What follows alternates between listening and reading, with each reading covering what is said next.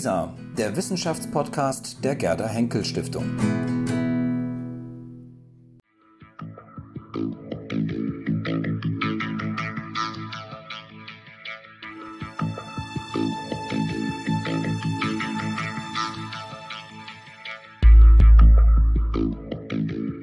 Ich begrüße ganz herzlich Herrn Professor Dr. Dieter Langewiesche, heute zu Gast bei uns im Haus der Gerda Henkel Stiftung, zu einer neuen Ausgabe von Zu Gast bei Lisa.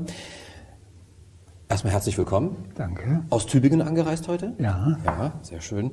Ähm, wir haben heute das große Vergnügen über Ihr neues Buch, das eigentlich noch gar nicht erschienen ist, aber ich darf es schon in den Händen halten und auch einmal zeigen. Das wird erscheinen am 25. Januar, Januar. genau. Und zwar in der Reihe ähm, Historische Bibliothek der Gerda Henke Stiftung. Es hat den Titel, der ist schon an sich, ähm, regt er schon an, viele Fragen zu stellen. Der gewaltsame Lehrer Europas Kriege in der Moderne. Vielleicht bevor wir zu einzelnen Fragen kommen oder zu Details kommen, ähm, wie kam es überhaupt zu diesem Buch? Warum Kriege? Warum beschäftigen Sie? Warum interessieren Sie? Warum mögen Sie? Oder haben Sie ein wissenschaftliches Interesse an Kriegen?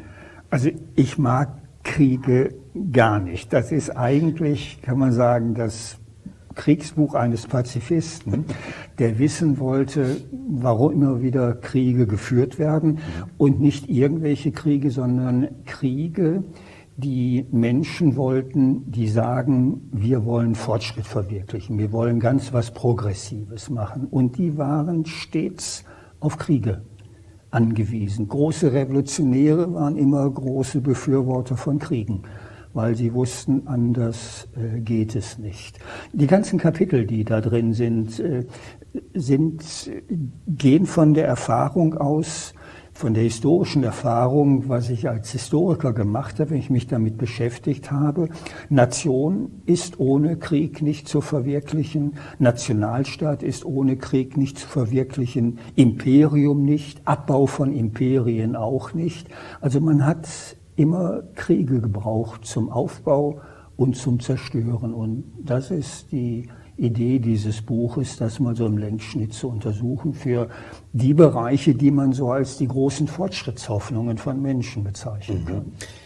Na, das ist eine, zunächst erstmal eine etwas bedrückende ähm, ähm, sozusagen Schlussfolgerung aus Ihren ähm, Untersuchungen, aus Ihrer Forschung, wenn man sozusagen Fortschritt oder ähm, Aufbau von etwas mit Kriegen verbinden muss. Ähm, das eine zerstört ja und ähm, wenn wir über Kriege sprechen in einem Buch, klingt das möglicherweise etwas abstrakt und aber Kriege wirklich erleben ist ja nichts Schönes, also im ganzen Gegenteil. Ja. Nein, das ja, Kriege sind immer als bedrückend empfunden worden, haben immer zerstört, verwüstet. Mhm. Dennoch sind sie immer wieder geführt und vor allem auch befürwortet, gefordert worden. Ich meine, das haben sie ja heute auch bis in unsere Gegenwart. Wenn neue Staaten geschaffen werden sollen, sehen Sie das zerfallene Jugoslawien oder schauen Sie nicht, wo die Türkei und Syrien sich einsetzen. Die Kurden wollen einen neuen Staat.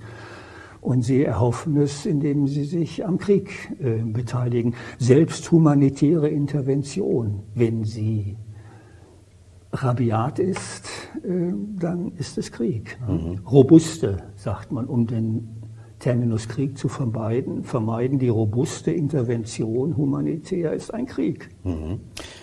Würden Sie sogar so weit gehen und sagen, es handelt sich hierbei um eine anthropologische Konstante, Mensch und Krieg, Mensch und Gewalt gehören zusammen? Mache ich als Historiker ungern, weil wir Historiker ja darauf aus sind, äh, Wandel äh, festzustellen und zu untersuchen. Aber es lässt sich nicht bestreiten, dass die Menschheit seit ihren bekannten Anfängen bis in unsere Gegenwart Krieg geführt hat. Immer mit Kriegvermeidung auch, in unserer Zeit natürlich viel stärker als früher, auch mit den Organisationen. Aber dennoch äh, werden sie immer wieder geführt und äh, mit als Fortschrittsleistungen begründet. Mhm. Ja, das ist sehr interessant und da sind wir auch schon gleich sozusagen mitten im Buch drin. Das werden wir jetzt mal ein bisschen genauer anschauen. Sie machen sozusagen Krieg vor allem an in vier Kapiteln deutlich. Ähm, Sie machen einmal ein Kapitel auf, ähm, in dem Sie Europas Kriege noch ähm, vor der Französischen Revolution sich anschauen und nennen das interessanterweise Europas Weltkriege. Dazu sollten wir gleich nochmal ähm, darüber nochmal sprechen. Sie deklinieren das durch, durch das äh, Thema Nation, Nationsbildung, Nationalstaatsbildung. Sie haben die Revolutionen vor Augen, die großen Revolutionen. Und als weiteren Punkt noch ähm, die Geschichte des Kolonialismus, die koloniale Ausbreitung Europas in die Welt, die dann zum Imperialismus dann teilweise sich dann eben ausgebreitet hat. Ähm, fangen wir vielleicht, ähm, denn der erste Satz eines Buchs ist ja immer interessant, den sollte man sich mal genauer anschauen. Und Sie haben das ja auch wahrscheinlich was dabei konkret gedacht. Ich lese ihn einfach mal ganz kurz vor. Sie schreiben, Kriege ordnen den Blick auf die Geschichte. Da steckt wahnsinnig viel drin, sowohl ein Geschichtsverständnis als eben auch ein Blick auf Kriege. Das müssen Sie bitte mal ganz kurz erklären. Ja, da ist natürlich zum einen gemeint, ähm, dass man in ganz vielen traditionellen Darstellungen, äh, geschichtlichen Darstellungen entlang von Kriegen geht, wenn Staaten geschaffen werden zum Beispiel. Aber äh, wenn ich hinzufüge, wenn Staaten geschaffen werden, dann sieht man schon, alle, die auf äh, eine Geschichtsschreibung entlang der Staatengeschichte zielen, müssen sich mit Kriegen auseinandersetzen, denn Staaten sind in Kriegen geschaffen worden, vergrößert, verkleinert worden, zerstört worden. Also da geht's gar nicht ohne Krieg. Mhm. Aber auch wenn man gesellschaftliche Entwicklungen anschaut, da gehört die Nation dazu. Oder dazu gehört äh, ja auch Kolonialismus. Das war ja nicht nur eine staatliche Veranstaltung. Immer auf Krieg angewiesen, um das zu schaffen und auch um es wieder zu demontieren. Die Kolonisierung war in den meisten Fällen auch auf Krieg angewiesen. Und das steckt dahinter, wenn ich sage, Kriege ordnen die Geschichte. Und Kriege ordnen ja nicht nur, wie Sie weiterschreiben, sondern sie gestalten sogar. Ja. Ähm, ist, Ordnung, ist Krieg sozusagen ein, ein Ordnungsfaktor? Ja, äh, das äh, hört man nicht äh, gerne und spricht es auch nicht gerne aus, aber das ähm, ist so. Krieg hat Ordnungen verändert, Ordnungen geschaffen, staatliche sowieso. Aber denken Sie etwa an Revolutionen, die große französische Revolution, Ihr Versuch, äh, ja, Europa demokratisch zu missionieren, war angewiesen auf Kriegszüge. Ne? Hm. Ein Punkt, den ich auch mit ansprechen wollte, ist, wenn man Ihr Buch liest, ähm, habe ich mich manchmal gefragt, sozusagen, wo, ist, wo unterscheiden Sie zwischen Krieg und Gewalt? Also ist sozusagen Krieg sozusagen immer in diesem Gewaltbegriff mit drin oder ist umgekehrt Gewalt immer als Krieg zu verstehen? Oder würden Sie da schon eine Trennlinie auch ziehen? Oder?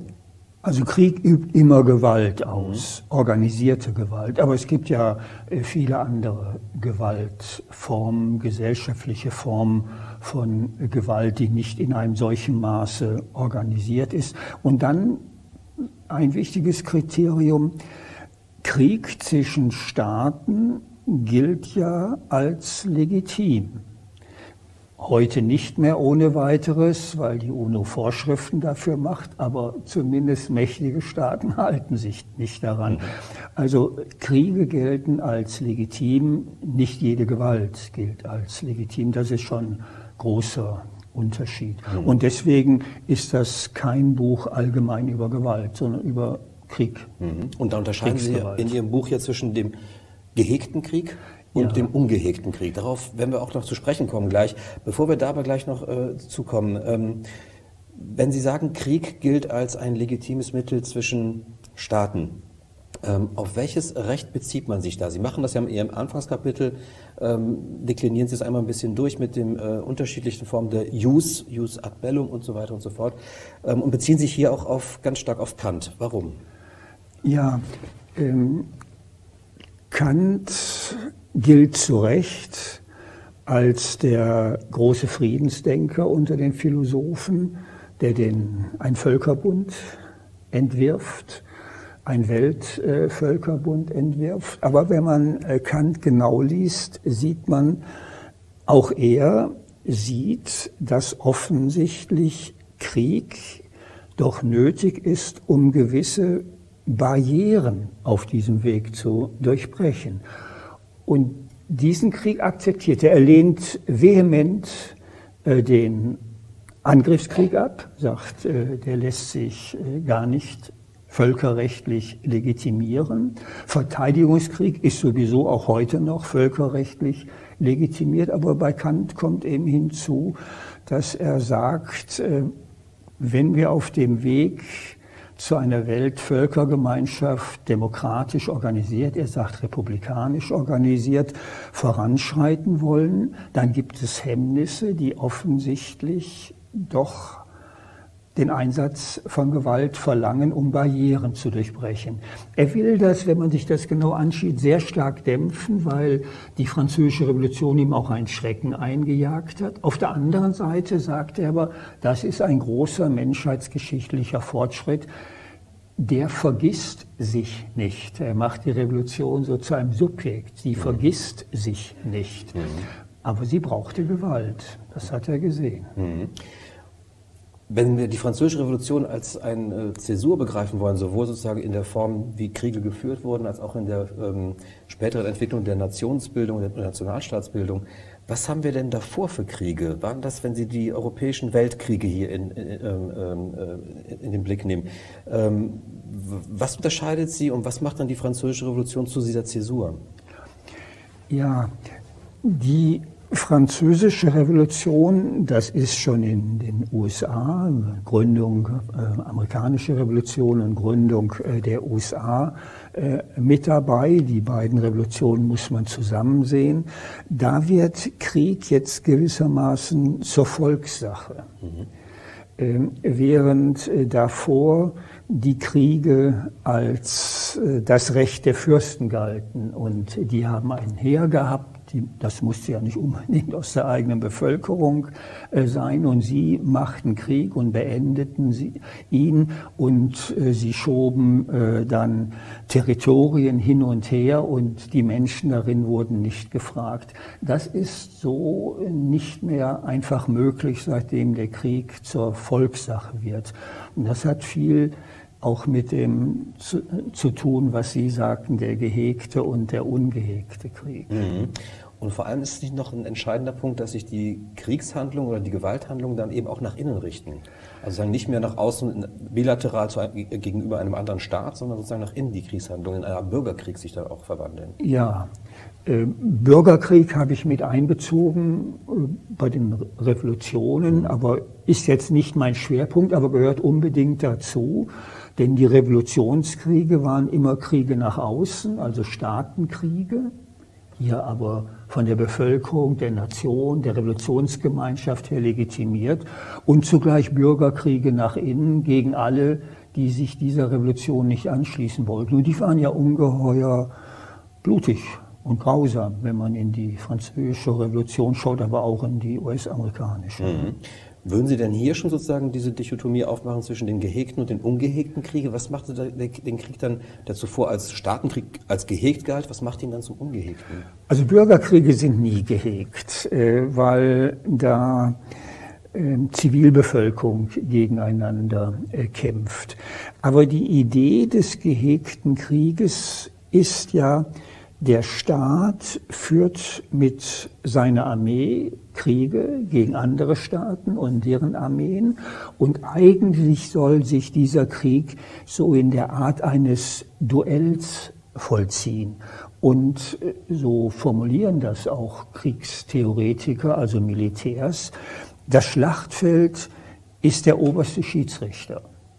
Wer gewinnt, hat die Beute, wer verliert, äh, hat sie nicht. War das auch religiös aufgeladen, sozusagen als Gottesurteil oder so? Oder hatte das, sprich das äh, Da nicht mehr. Hm. Äh, die Zeit, die ich hm. betrachte, nicht. Krieg galt als Recht des Staates und es wurde entschieden auf dem Schlachtfeld. Es ist nie so gewesen, dass dieser Krieg, den ich den Gehegten nenne, die Bevölkerung äh, nicht äh, bedrückt hätte. Mhm. Überhaupt nie. Aber die Idee war da.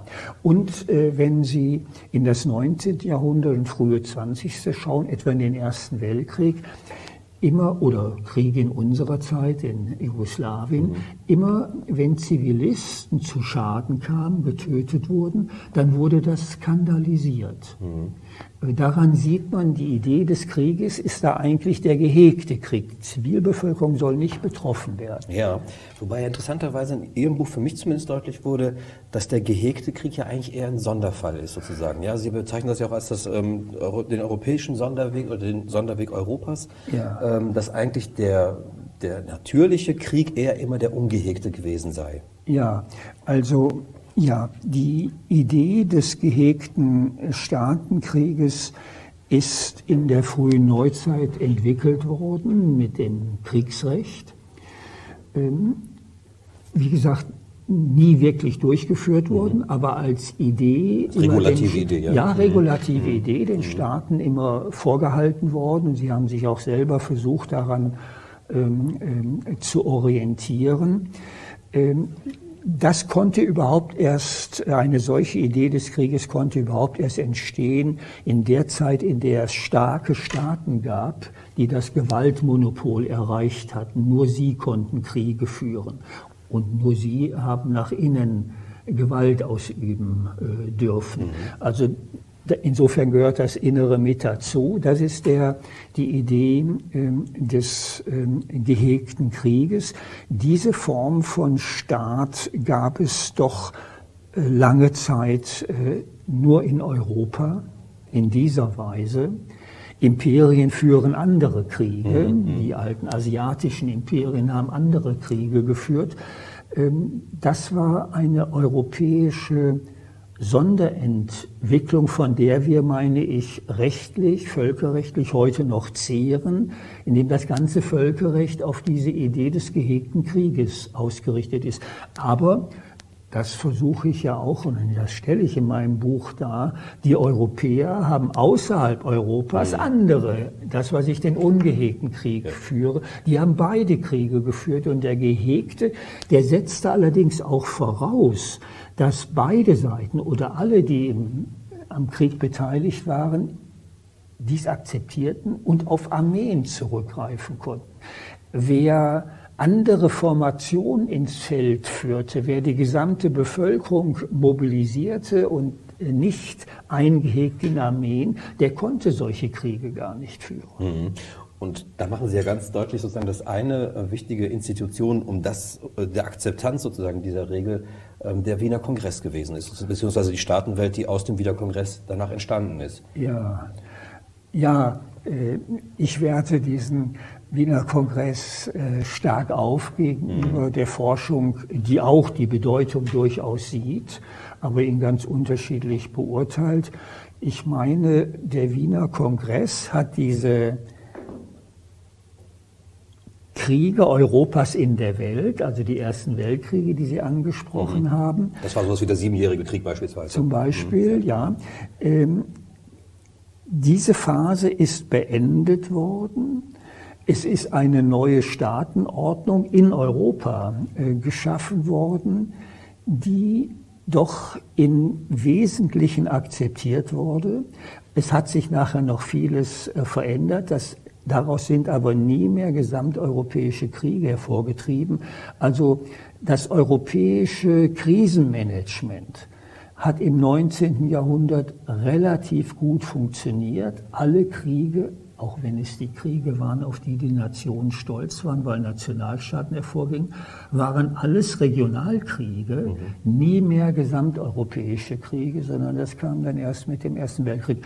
Und dieses Krisenmanagement, das hat äh, der Wiener Kongress auf Kiel gelegt gewissermaßen, ist weiterentwickelt worden, manches hat sich nicht verwirklichen lassen, aber diese Grundidee doch. Können wir das mal an einem konkreten ähm, Beispiel mal ganz kurz äh, versuchen, so ein bisschen nochmal aufzudröseln? Der Krimkrieg zum Beispiel. An dem Krimkrieg ja. waren doch fast alle europäischen Großmächte in irgendeiner Form beteiligt. Ja. Ähm, aber Sie werten das nicht sozusagen als einen gesamteuropäischen Krieg, sondern würden auch in dem Fall von einem Regionalkrieg sprechen. Ja, er ist regional begrenzt worden. Die europäischen Großmächte waren aktiv oder diplomatisch daran beteiligt. Insofern kann man das als ein Euro, war es ein europäischer Krieg, der aber nicht das europäische Territorium erfasst hat. Ganz anders als die Kriege etwa in der napoleonischen Zeit oder im 18. Jahrhundert, der äh, Siebenjährige Krieg, der große Teile Europas erfasst hat. Nicht alle, aber große Teile. Ganz anders als äh, diese Kriege und ganz anders dann als der Erste Weltkrieg. Mhm. Ein entscheidendes ähm, Moment scheint hier sozusagen zu sein, dass man dann von einem gesamteuropäischen Krieg sprechen kann, wenn eine der Mächte Europas sozusagen es auf ein Imperium innerhalb Europas anlegt. Das fangen Sie ja an mit zusammen mit der napoleonischen Ära, mit den napoleonischen Kriegen bis nach Russland hin ähm, und sagen, das zweite große Projekt in der Richtung wäre Hitler gewesen. Ja, den Ersten Weltkrieg lassen Sie da raus. Deswegen hatte ich auch etwas gezögert, mhm. ob es wirklich immer daran liegt, mhm. dass eine Großmacht Imperialmacht werden will. Manche würden das für den Ersten Weltkrieg behaupten, dass Deutschland das versucht hat. Mhm. Das ist aber auf jeden Fall strittig. Ja, äh, was Sie ansprechen, ähm, es hat wenige Versuche gegeben in der europäischen Moderne, wenn wir die mal so ab mhm. der französischen Revolution beginnen lassen, nur zwei Versuche, ein kontinentaleuropäisches Imperium zu errichten. Äh, unter Napoleon und unter Hitler. Beide sind glücklicherweise gescheitert. Beide waren, wären unterschiedlich ausgefallen. Ich will das in keiner mhm. Weise gleichsetzen und Hitler, Hitlers äh, Imperium irgendwie relativieren. Aber es waren äh, beides Versuche, eine imperiale Ordnung äh, zu schaffen. Und beide haben europäische und nicht nur europäische Abwehrkoalitionen hervorgerufen. Und würden Sie dann sagen, sozusagen, dass es eben typisch für ein imperiales ähm, Projekt ist in dem Fall, ähm, dass der Krieg dann zu einem, von einem Gehegten zu einem Ungehegten wird? Trifft das für beide zu? Ja, Allerdings würde ich es nicht darauf begrenzen, mhm. denn die Kolonialkriege, natürlich auch ja. Imperien, aber nicht in Europa, das mhm. waren das per Europa. se mhm. ungehegte ja. Kriege. Aber in Europa hat das viel damit zu tun, aber nicht ausschließlich. Ähm, wenn Sie sich die Kriege im Balkanraum vor dem Ersten Weltkrieg anschauen, äh, wo es keine feste Staatlichkeit noch gab, die sind auch in Form von ungehegten Kriegen geführt worden, weil da ganz viele gesellschaftliche Gruppen beteiligt waren, die nicht unbedingt an Staatsbildung interessiert waren und die nicht für einen Staat gekämpft haben. Insofern müsste man wohl sagen, überall dort, äh, wo Staatlichkeit noch nicht vorhanden war oder in Bedrängnis geriet, dort sind ungehegte Kriege geführt worden und in diesen Imperialkriegen Napoleons und Hitlers ist eben viel Staatlichkeit aufgelöst worden und sollte zerstört worden. Von daher trifft das auch dort zu. Staatlichkeit wird zerstört und ist nicht mehr vorhanden. Dieses Momentum des, der Staatlichkeit oder Nichtstaatlichkeit ist ähm, in Ihrem Buch sehr wichtig. Ähm, und wir haben es jetzt mehrfach angesprochen, jetzt sollten wir es auch mal konkret ansprechen, sozusagen die Perspektive außerhalb Europas, ähm, die nicht-europäische ähm, Staaten oder ähm, ja, Gesellschaftswelt sozusagen sich mal anzuschauen. Ähm, Sie zeigen deutlich, wie wir schon festgestellt haben, dass es ein europäischer Sen äh, Sonderweg ist, Kriege einzuhegen. Paradoxerweise verhalten sich die Europäer aber sozusagen nach außen völlig anders, als sie sich nach innen verhalten. Nach außen sozusagen führen sie die Kriege, die sie eigentlich innen alle versuchen zu meiden, spätestens nach dem Wiener Kongress. Ja. Warum ist das so? Wie erklärt sich sozusagen diese Paradoxie bei den Europäern? Also ein ganz wichtiger Grund ist der, finde ich, in der Spezialliteratur zu Kolonialismus zu wenig berücksichtigt wird. Dieser gehegte Krieg setzt voraus, dass alle Parteien ihn führen wollen und können. Mhm. Und das setzt eben voraus, dass auch Staatlichkeit da ist äh, mit Armeen und dass man gewillt ist, die Bevölkerung möglichst wenig einzubeziehen. Das war in vielen kolonialen Räumen so gar nicht möglich. Das ist ein ganz wichtiger Grund, weil es diese Form von Staatlichkeit so nicht gegeben hat. Dann kommt aber anderes äh, hinzu, nämlich, äh, dass im kolonialen Raum äh, auch die europäischen Kriegsherren gar nicht darauf aus waren, diesen Krieg so zu führen, sondern dass sie bereit waren, äh, die zivile Bevölkerung einzubeziehen und Kampf gegen die zivile Bevölkerung auch ganz gezielt als Kriegsmittel eingesetzt haben. Ich habe diesen ich finde viel zu wenig als Militärtheoretiker gewürdigten Caldwell, diesen mhm. ja. britischen Offizier, äh, den ja, so eine Handreichung sozusagen, ne, so führt man so einen kolonialen Kriege, ja. Mhm. Den ein britischer Militär als den Clausewitz äh, des Kolonialkrieges bezeichnet. Ich glaube, das ist richtig. Der hat einmal empirisch alle Kolonialkriege, über die Informationen sammeln konnten, nicht nur die britischen, beobachtet, aufgearbeitet und hat immer untersucht, was für eine Art von Krieg ist das. Und seine generelle Aussage ist, der Kolonialkrieg ist anders, ganz anders als der Staatenkrieg, den wir äh, kennen. Und äh, da hat er gewissermaßen Handreichungen, eine Theorie, aber für die Praxis geschrieben, worauf man achten müsste. Und da ist das alles drin, was uns als grausame, ungehegte Kriegführung gilt, nämlich die, das Dorf zerstören, mhm. aus dem die Krieger kommen, äh, die Ernte vernichten. Ähm, keine Gefangenen äh, machen, weil die äh, ja sich gar nicht an Regeln halten und anschließend äh, vielleicht äh, gleich wieder äh, Krieg führen. Er betont immer, das ist nicht meine Erfindung, sondern das beobachte ich an den äh, dortigen Völkern, Kriegsgemeinschaften, Staaten, wie die ähm, Krieg führen und wir müssen von denen lernen. Mhm. Also wenn Sie wollen, so eine Art äh, Globalisierung der Erfahrung, aber die Europäer haben da den größten Nutzen draus äh, gezogen. Von wann ist dieses Buch, diese, diese Handreichung sozusagen? Diese das ist in dem, äh, ich glaube, äh, die erste Auflage 1896 oder 98, also Ende des 19. Jahrhunderts und dann gleich in mehreren Auflagen aufgelegt worden, äh, schnell auch äh, übersetzt mhm. worden und lange in der ersten Hälfte des 20. Jahrhunderts galt es als Grundbuch der Ausbildung in der amerikanischen Armee, in der britischen Armee und äh, auch in der französischen Armee, die ja, die Deutschen waren nicht lange genug Kolonialmacht, um den Caldwell richtig entdecken zu können. Mhm. Die, er hat sich auch kaum beachtet, weil er sagte, das sind eigentlich für, für mich uninteressante Kriege, weil da nichts Neues kommt. Äh, was provokativ, wenn man mhm. bedenkt, wie manche deutschen Kolonialkriege beurteilt werden. Aber möglicherweise haben ihn dann ähm, andere später gelesen und dann vielleicht für ihren, also wenn man jetzt gerade ähm, sozusagen die ähm, NS-Kriegspolitik sich anschaut, für den Krieg sozusagen nach Osten vielleicht auch dann sich sozusagen als Handreichung auch ihn gelesen, diesen Text.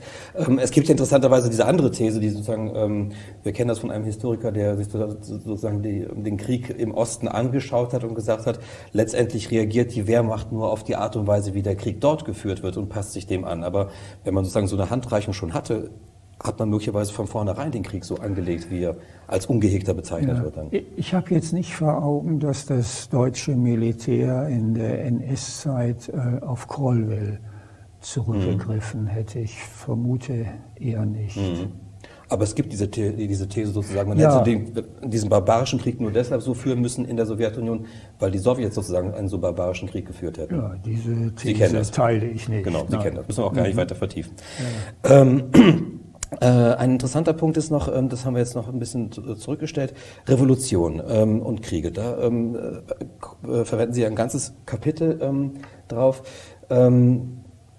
die Revolutionskriege der französischen äh, Revolution haben wir uns ja ein bisschen angeschaut. Aber später ähm, misslingen ja die ein oder anderen Revolutionen in Europa, gerade im 19. Jahrhundert, wir müssen 48 da nur ähm, kurz ähm, in Betracht ziehen. Ähm, scheitern diese Revolutionen, weil sich die Revolutionäre gescheut haben, Kriege zu führen? Weil sie nicht erfolgreich Krieg geführt haben. Wenn Sie 1848 ähm, anschauen, ähm, die deutsche Revolution ist letztlich vom preußischen Militär niedergeschlagen worden in Sachsen und in Baden. Die sehr erfolgreiche ungarische Revolution, das war wohl die erfolgreichste in Europa überhaupt, haben eine eigene Armee aufgebaut. Nur deswegen waren sie so erfolgreich mhm. und hätten sich vermutlich gegenüber der habsburgischen Armee durchgesetzt. Aber dann griff der russische Zar ein mit seiner weitaus überlegenen Armee und äh, die ungarische Revolution ist gescheitert an der russischen Armee und an dem Willen des Zaren, sie einzusetzen. In Italien hat haben auch die Armeen die Revolution entschieden. Auch da gab es ja einen Staat mit Armee, der auf der Seite der Revolution gekämpft hat, Piemont, Sardinien, aber hat gegen Habsburg äh, verloren. Nicht zuletzt auch deswegen, weil der russische Zar ähm, die Habsburger Monarchie entlastet hat, indem er gegen die Ungarn vorgegangen ist. Insofern, nein, nein, das gilt auch da. Die Revolutionen sind gescheitert. Das war jedenfalls der Hauptgrund. Es gibt sicherlich vieles andere, was die Revolutionäre vielleicht ungeschickt gemacht haben, sich nicht zusammengeschlossen haben, ihren eigenen Nationalstaat wollten, auch wenn er in Konkurrenz zu anderen mhm. von den Grenzen her kam. Das kommt alles hinzu, das bestreite ich gar nicht. Aber die Entscheidung war im Krieg, äh, war die Überlegenheit der Armeen. Und wenn Sie sich die kleineren ähm, Revolutionen ähm, anschauen, die in Polen ist gescheitert, weil sie sich militärisch gegen den Zaren nicht durchsetzen konnten. Die belgische Revolution hat gesiegt, äh, weil der Einmarsch des niederländischen Königs gestoppt wurde, weil der französische König seine Armee dagegen stellte dass überall war das Militär erfolgreich und ausschlaggebend. Das haben auch Revolutionäre wie Marx und Engels gewusst. Die haben das genau analysiert und haben auf den großen Revolutionskrieg, der auch ein großer Staatenkrieg sein sollte, gegen Russland gehofft. Mhm. Mhm. Und da ist mal ein interessanter Punkt, den Sie auch in Ihrem Buch festmachen, ist sozusagen ein, eine gescheiterte Revolution muss aber nicht das Scheitern einer Nation bedeuten, sondern kann im Gegenteil sozusagen selbst eine gescheiterte Revolution kann sozusagen den Prozess der Nationsbildung und den Prozess der Nationalstaatsbildung paradoxerweise oder interessanterweise befördern. Ja, es sind ja ganz viele Faktoren, die eine Rolle spielen in der Nationsbildung. Da darf man nicht nur auf kulturelle schauen, das sind wirtschaftliche Faktoren. Viele spielt da eine Rolle, unterschiedliche Ebenen. Sie nennen es vor allem Ressourcengemeinschaft, den Begriff verwenden Sie sehr. Die? Ressourcengemeinschaft. Ja, Ressourcengemeinschaft, mhm. da fließt ganz vieles ein. Mhm. Aber ein ganz, die wohl stärkste emotionale Kraft war immer der Krieg. Ich meine, Sie sehen das ja bei der Schaffung des deutschen Nationalstaats. Ja, den ja doch die meisten Deutschen, kann man glaube ich sagen, und fast alle Fürsten so nicht wollten. Mhm. Aber es war dann diese emotionale Überwältigung im Krieg. Eigentlich ja ein preußisch-französischer Krieg, der dann aber zu einem deutsch-französischen äh, geworden ist und gemacht worden ist. Und das hat alle Hemmnisse ja weggeschwemmt. Und bayerische Patrioten haben gesagt, ich, wir können nicht anders, wir müssen zustimmen, wir müssen die Kriegskredite bewilligen. Und das umso überraschender, wo doch gerade jetzt die Südstaaten, sozusagen also Bayern und Württemberg, ähm, ähm, fünf Jahre davor im äh, deutsch, äh, im preußisch-habsburgischen Krieg sozusagen ähm, ja. auf der anderen Seite standen, ja, gegen genau. Preußen. Ähm, ja, ähm, Habsburg war gewissermaßen so ein Schutzschild für die Kleinen und sie hofften, Habsburg dabei zu behalten. Denn von Habsburg ging nicht die Gefahr aus, dass ein deutscher Nationalstaat geschaffen würde. Das hätte ja die Habsburger Monarchie zerrissen. Bei Preußen war das ganz anders. Und deswegen haben sich diese Staaten gegen ein, wie man damals gesagt hat, sicherlich auch was polemisch großpreußisches Deutschland äh, gestellt und sind in den Krieg gezogen. Aber als dann der Frankreich hinzukam, da sind die Emotionen zu stark äh, gewesen. Und das waren nationale Emotionen, natürlich auch in der Bevölkerung, gegen die sich die Fürsten dann nicht mehr stemmten. Und wenn sie es getan hätten, dann hätte ihnen vielleicht das Schicksal gedroht, das den italienischen Fürsten widerfahren Die alle ist. weggespült wurden. Die sind alle weg. Der Sieger hat alles bekommen. Also Preußen hätte dann, alle Throne wären zerstört worden. Das haben äh, die deutschen Fürsten, die meisten, äh, vermieden, indem sie sich an die Seite der preußischen Armee gestellt haben im Krieg gegen Frankreich. Mhm. Wir lernen also, Krieg ist sozusagen ein Revolutionsmacher, Krieg kann ein Nationsmacher sein.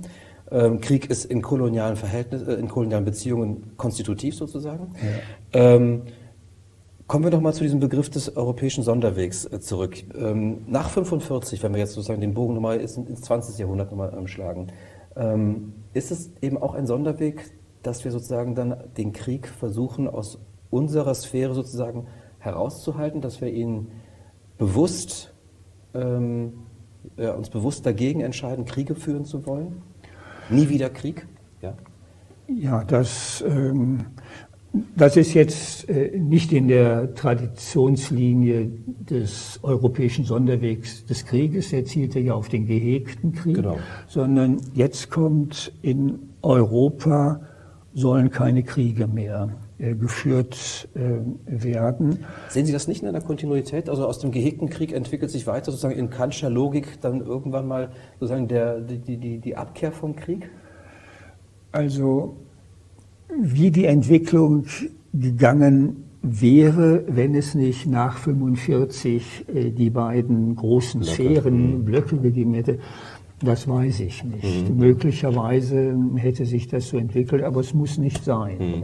Jedenfalls äh, würde ich nicht sagen, dass das so eine automatische Linie wäre, sondern das waren die Erfahrungen dann des Zweiten Weltkriegs, auch die des Ersten Weltkriegs, die gezeigt hat, äh, was Kriege anrichten und wie Europa äh, zerstört wird, und zwar auch auf Seiten der Sieger. Mhm. Hm.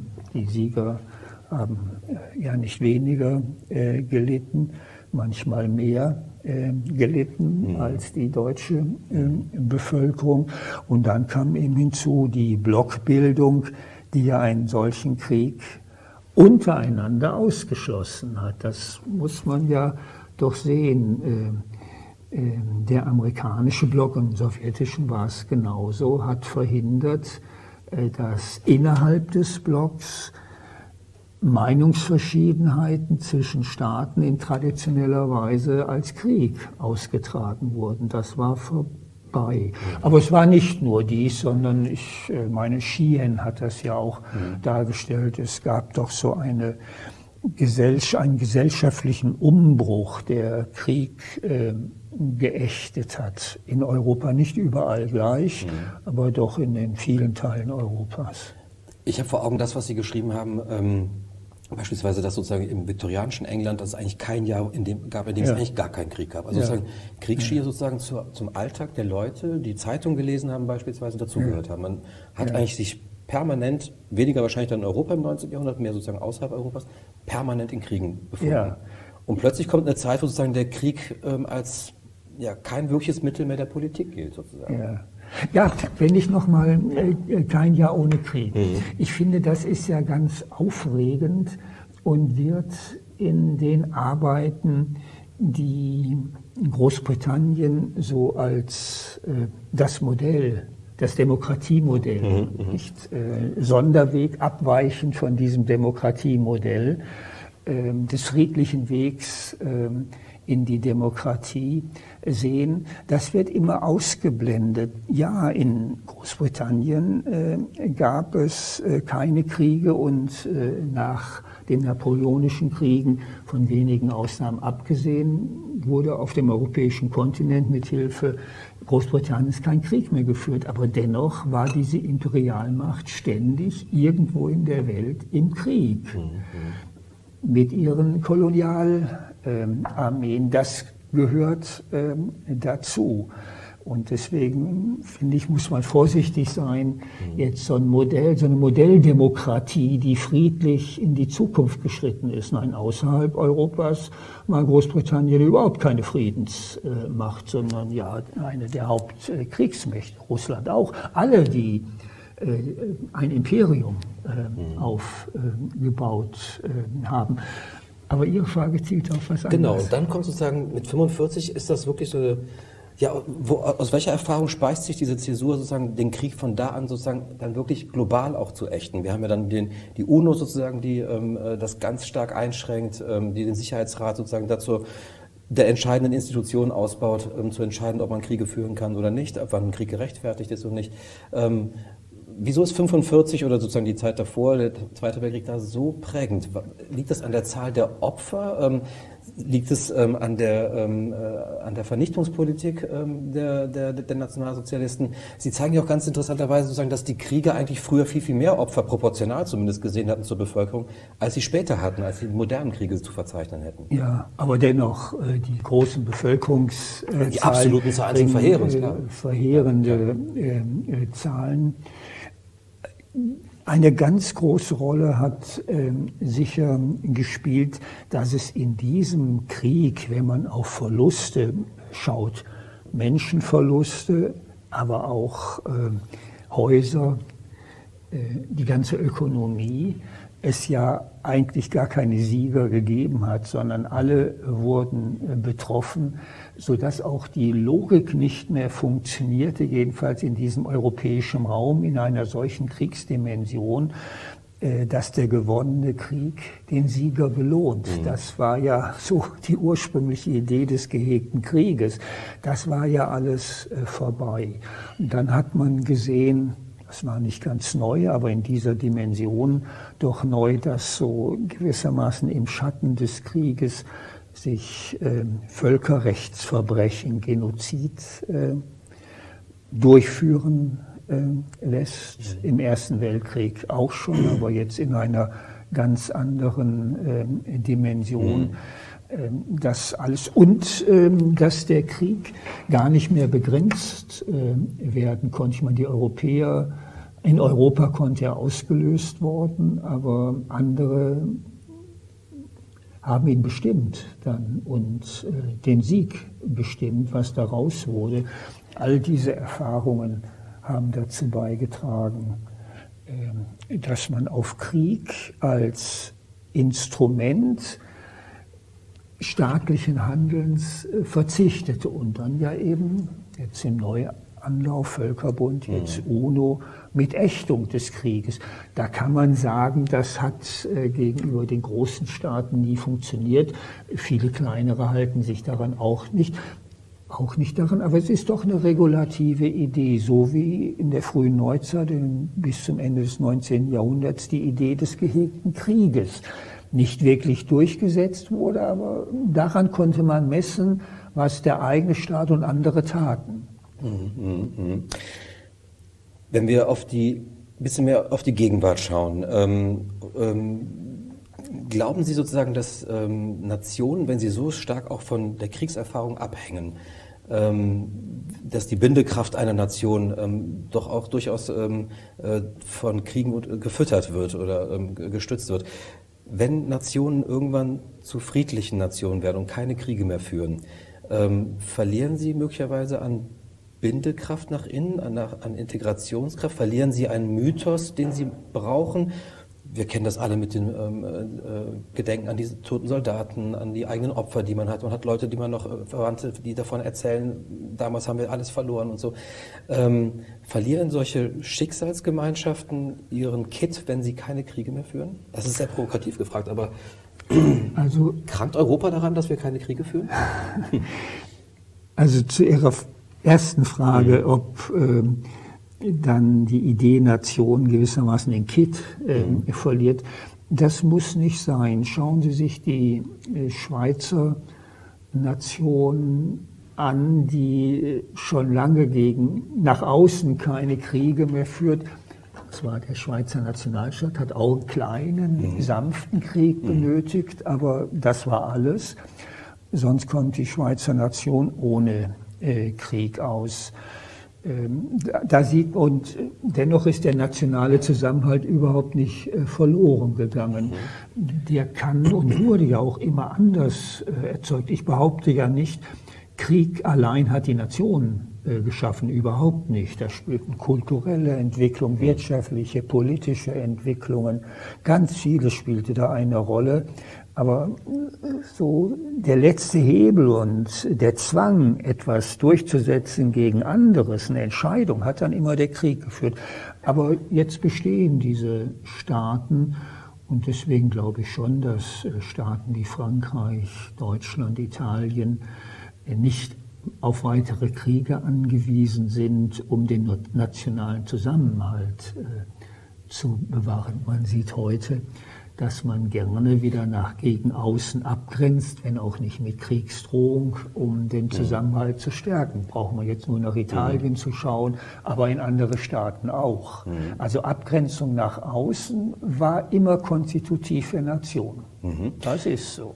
Die Idee aber auch schon der frühen ähm, äh, Vordenker der europäischen Idee, ähm, die dann die Europäische Verteidigungsgemeinschaft damals bilden wollten, die gescheitert ist, oder auch jetzt die Idee, eine europäische Armee aufzustellen. Ähm, glauben Sie, dass man da auch im Auge hat, sozusagen, wir brauchen, wenn wir sozusagen uns weiter integrativ entwickeln wollen und möglicherweise kollektiv anders agieren wollen nach außen, brauchen wir eben auch die Armee, weil wir eventuell auch Kriege führen müssen?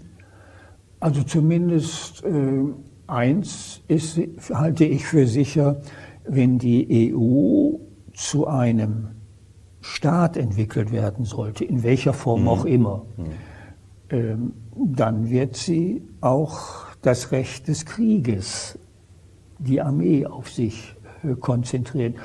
Es, ich glaube nicht, dass es denkbar ist, einen europäischen Staat zu entwickeln und die einzelnen Mitgliedstaaten haben ihre Armee und könnten sie selbstständig einsetzen. Das wäre eine ganz andere Form von Staatlichkeit, als wir sie geschichtlich bis in unsere Gegenwart gewohnt äh, sind. Und insofern äh, ja, würde ein staatlich geeintes Europa wieder mit dem Problem konfrontiert, für welche Zwecke verzichtet es völlig auf Krieg oder für welche Zwecke hält es dann Krieg? Fortschrittliche Zwecke mhm. hält es Krieg denn weiterhin für geboten? Mhm. Wenn Sie fortschrittliche Zwecke sagen, dann denke ich auch ein bisschen an Schule und dann denke ich wieder an Ihre Titel ähm, des Buches, Der gewaltsame Lehrer. Braucht Europa einen gewaltsamen Lehrer? Äh, das hoffe ich nicht. Ähm, äh, das hoffe ich nicht. Das ist ja äh, von Thukydides aus dem Peloponnesischen ja. Krieg, der von dem ich dieses Zitat genommen habe, weil das ganz gut, glaube ich, passte. Nein, ich hoffe äh, nicht, äh, dass wir das brauchen. Nein, das äh, glaube ich nicht. Mhm. Ja gut, dann äh, danke ich Ihnen sehr für dieses Gespräch. Lass das gern so stehen, was Sie gerade gesagt haben und zeige nochmal das Buch Der gewaltsame Lehrer. Und danke Ihnen sehr, dass Sie extra zu uns hier ins Haus der Gerda Henkel Stiftung gekommen sind, um Ihr Buch mit mir gemeinsam zu besprechen. Vielen Dank. Ja, gerne. Danke, Danke Ihnen auch.